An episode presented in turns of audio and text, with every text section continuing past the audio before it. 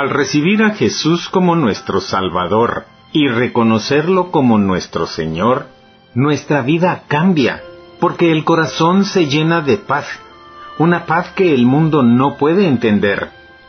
Además, se satura de amor, el único amor que satisface plenamente nuestra necesidad, y consecuentemente, por la presencia de Dios en nosotros, nos embarga una alegría tan grande que la manifestamos en nuestra conducta, contagiándola así a los demás.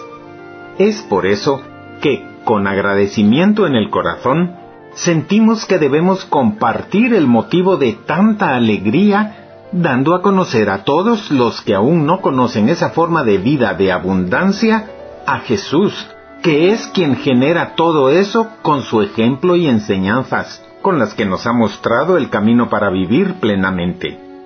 En la primera carta a los Corintios, en el capítulo 9 y verso 23, dice San Pablo, Todo lo hago por el Evangelio, para tener parte en el mismo. Y con ello nos damos cuenta que en el apóstol de los gentiles era tan grande ese sentimiento que todo lo hacía para hacer llegar el mensaje de Jesús a los demás.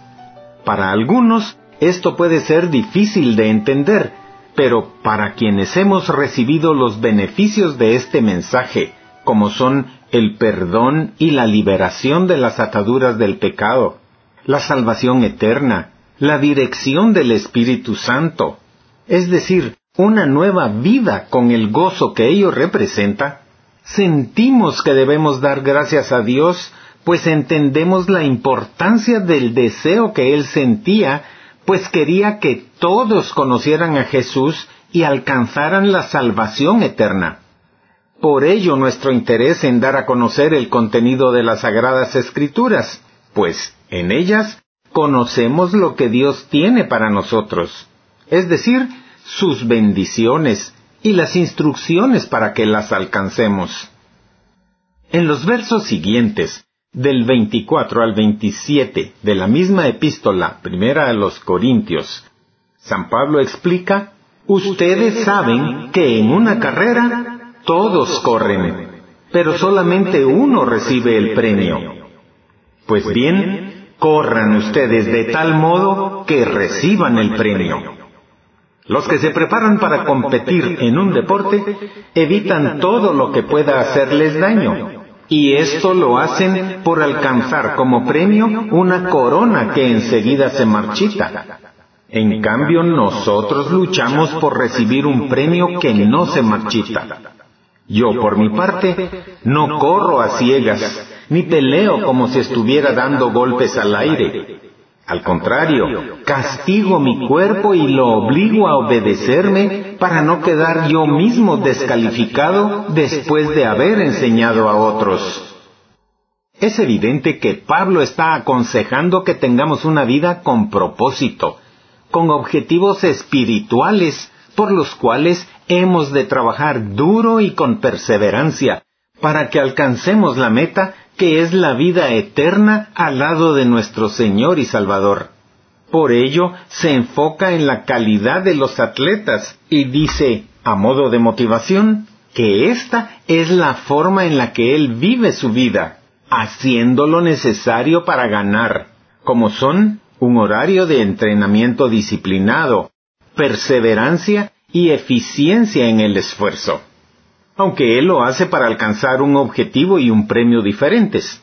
Su motivo con esa carta es llamar a los miembros de la iglesia de Corinto y también a nosotros a imitarlo en el estudio y meditación de las escrituras y en la oración para vivir según la dirección divina.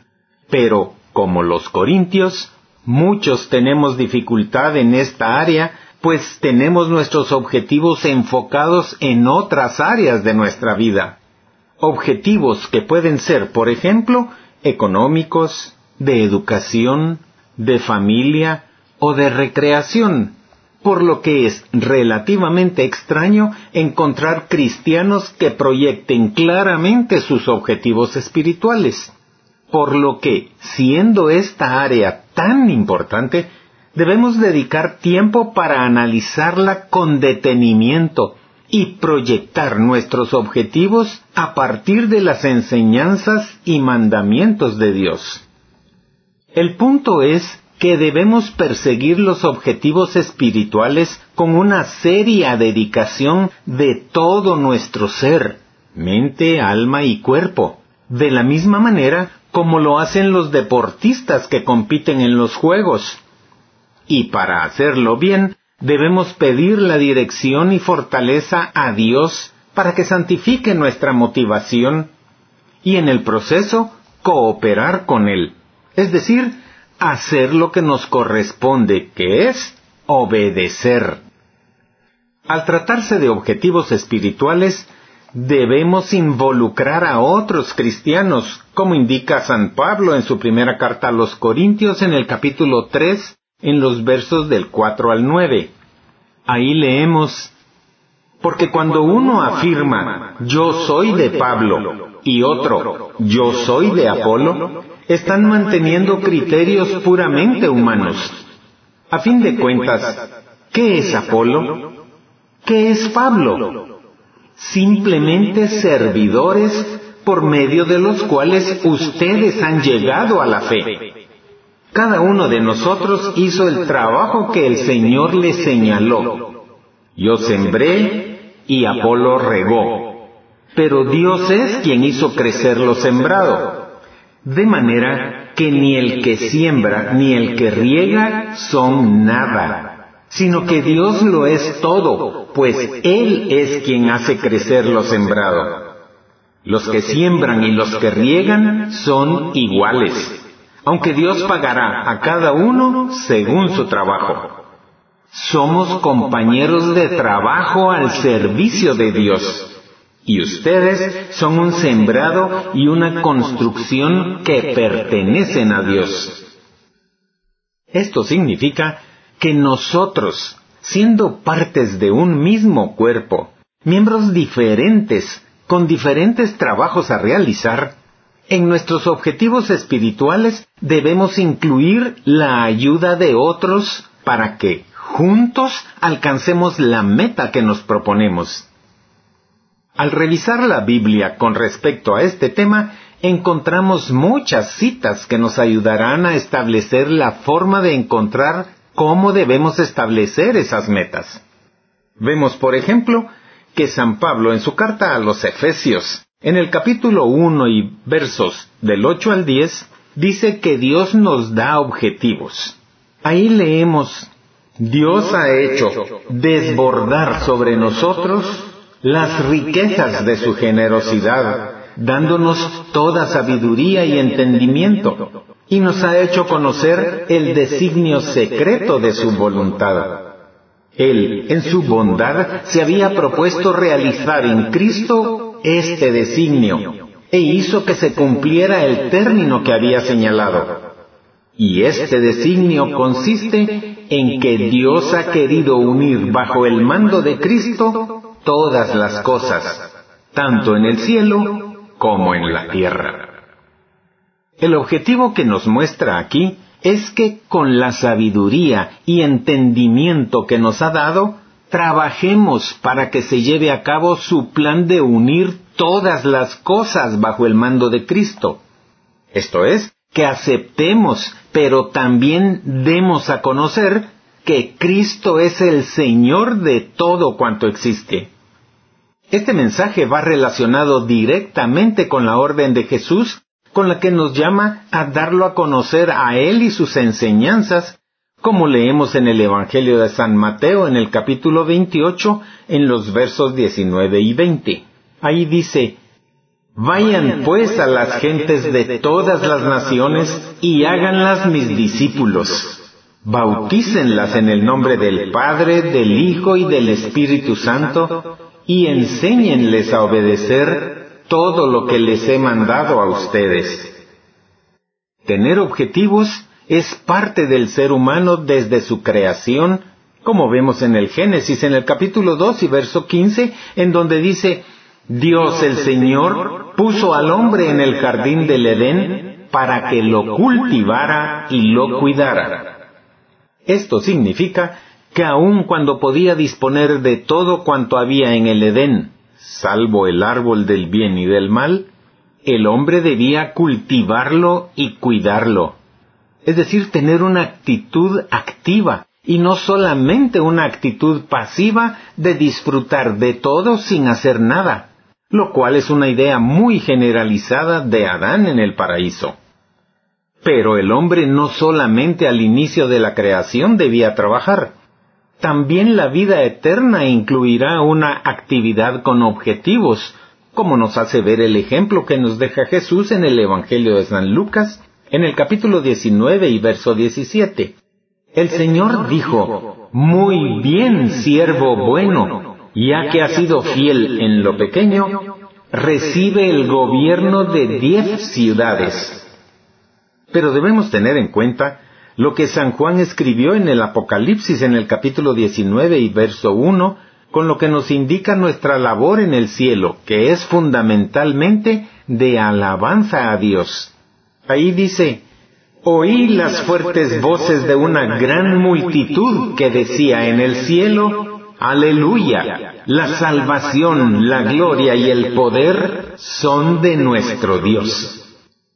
Y para que entendamos que proyectar objetivos espirituales es una labor que no solamente a nosotros corresponde, veremos que también Jesús y otros personajes bíblicos estaban orientados en sus objetivos espirituales, como hizo notar Jesús al decir que había estado y continuaría trabajando hasta cumplir con la tarea que le había sido asignada, como leemos en el Evangelio de San Juan en el capítulo 17 y verso 4, en donde al principio de la oración que hizo por sus apóstoles, Jesús dijo al Padre, Yo te he glorificado aquí en el mundo, pues he terminado la obra que tú me confiaste. No se trata de vivir solucionando las cosas mientras se van presentando. No.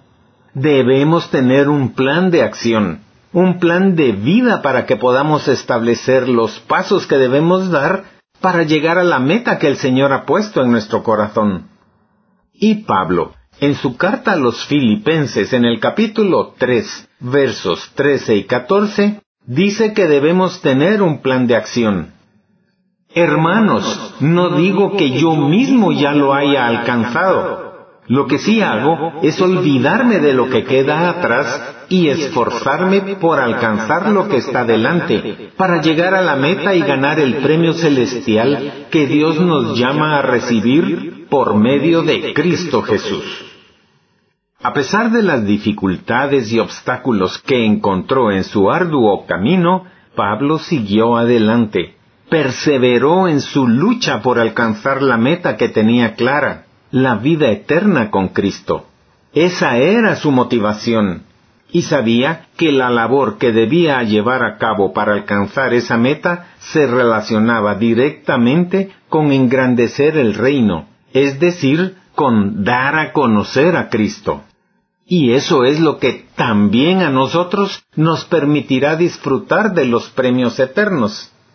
Dice en la segunda carta de San Pablo a Timoteo, en el capítulo 4, en los versos 7 y 8, He peleado la buena batalla, he llegado al término de la carrera, me he mantenido fiel.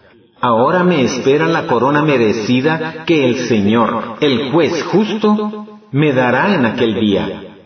Y no me la dará solamente a mí, sino también a todos los que con amor esperan su venida gloriosa y quienes esperan al Señor son los que saben que han llevado a cabo el trabajo que se les encomendó y esperan confiadamente su paga. Vemos pues que Dios, a través de San Pablo, nos exhorta a tener una vida orientada por objetivos espirituales. Recalco lo que dice San Pablo en su primera carta a los Corintios en el capítulo 9, en los versos 24 y 25, cuando nos anima al decir, Ustedes saben que en una carrera todos corren, pero solamente uno recibe el premio. Pues bien, corran ustedes de tal modo que reciban el premio. Los que se preparan para competir en un deporte evitan todo lo que pueda hacerles daño. Y esto lo hacen por alcanzar como premio una corona que enseguida se marchita.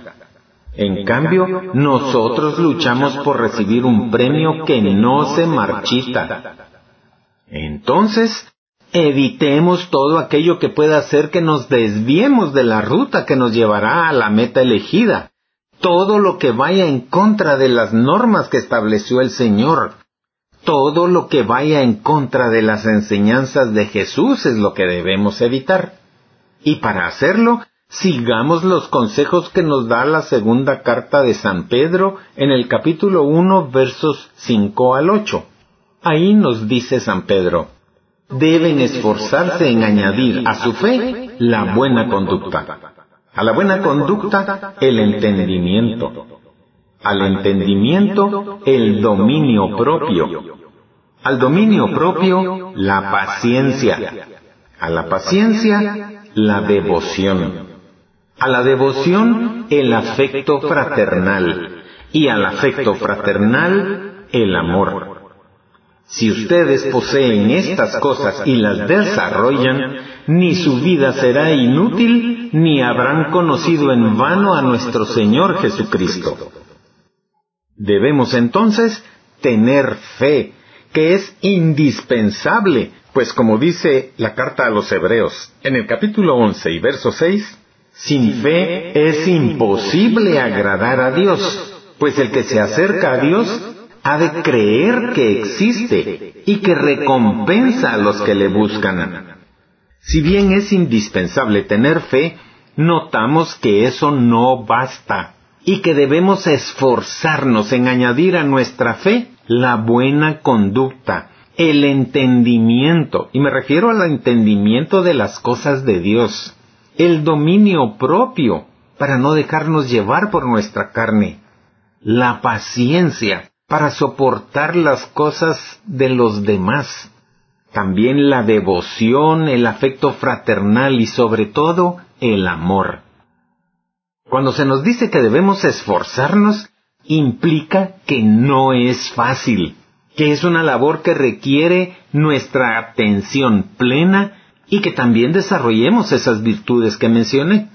Esto significa que debemos mantener un proceso continuo, permanente.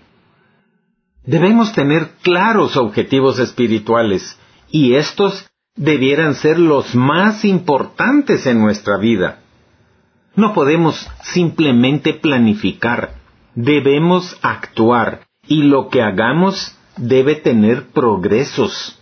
Porque como dice Santiago en su carta, en el capítulo 2 y verso 18, la fe, si no tiene obras, está realmente muerta. Como vemos, existe una relación entre la proyección con objetivos espirituales y la motivación. Si nos mantenemos en ella, llegaremos a realizarnos en nuestra vida cristiana. Sin embargo, muchos no llegan a realizar su vida cristiana por problemas comunes, y el primero es que se puede pretender trabajar en base a la capacidad personal de alcanzar esas metas, con lo que se evitarán los objetivos espirituales. He aquí la importancia de comprender la labor de apoyo que nos brinda la gracia de Dios y la dirección del Espíritu Santo, por lo que debemos mantener una relación estrecha y continuada con Dios a través de la oración y la lectura y meditación de la Biblia. Otra dificultad se presenta cuando vemos los objetivos espirituales como muy rígidos y establecemos como norma el éxito o el fracaso, cuando debiéramos verlos como algo a lo cual podemos aspirar y podremos alcanzar con la gracia de Dios y la dirección del Espíritu Santo. Eso nos ayudará a avanzar paso a paso en la dirección adecuada y aunque debemos intentar hacer grandes cosas para Dios, también debemos esperar grandes cosas de Dios. Proyectemos también objetivos espirituales para el nuevo año y enfoquémonos en la realización de ellos. Así agradaremos a Dios y sus bendiciones nos alcanzarán, como nos dice Dios en el Deuteronomio en el capítulo 28 en los versos 1 y 2. Y si tú escuchas de verdad la voz de Yahvé tu Dios, cuidando de practicar todos sus mandamientos, Yahvé tu Dios te levantará por encima de todas las naciones de la tierra, y vendrán sobre ti y te alcanzarán todas las bendiciones por haber escuchado la voz de Yahvé tu Dios. Ahora que nos encontramos ya en un nuevo año, en el que el Señor nos permite disfrutar del precioso don de la vida, alabémoslo por todas las gracias que hemos recibido de su amorosa mano, pues nos ha llamado a la existencia desde que empezamos a vivir en el seno materno, y lo hizo para que fuéramos felices y cumplamos su voluntad.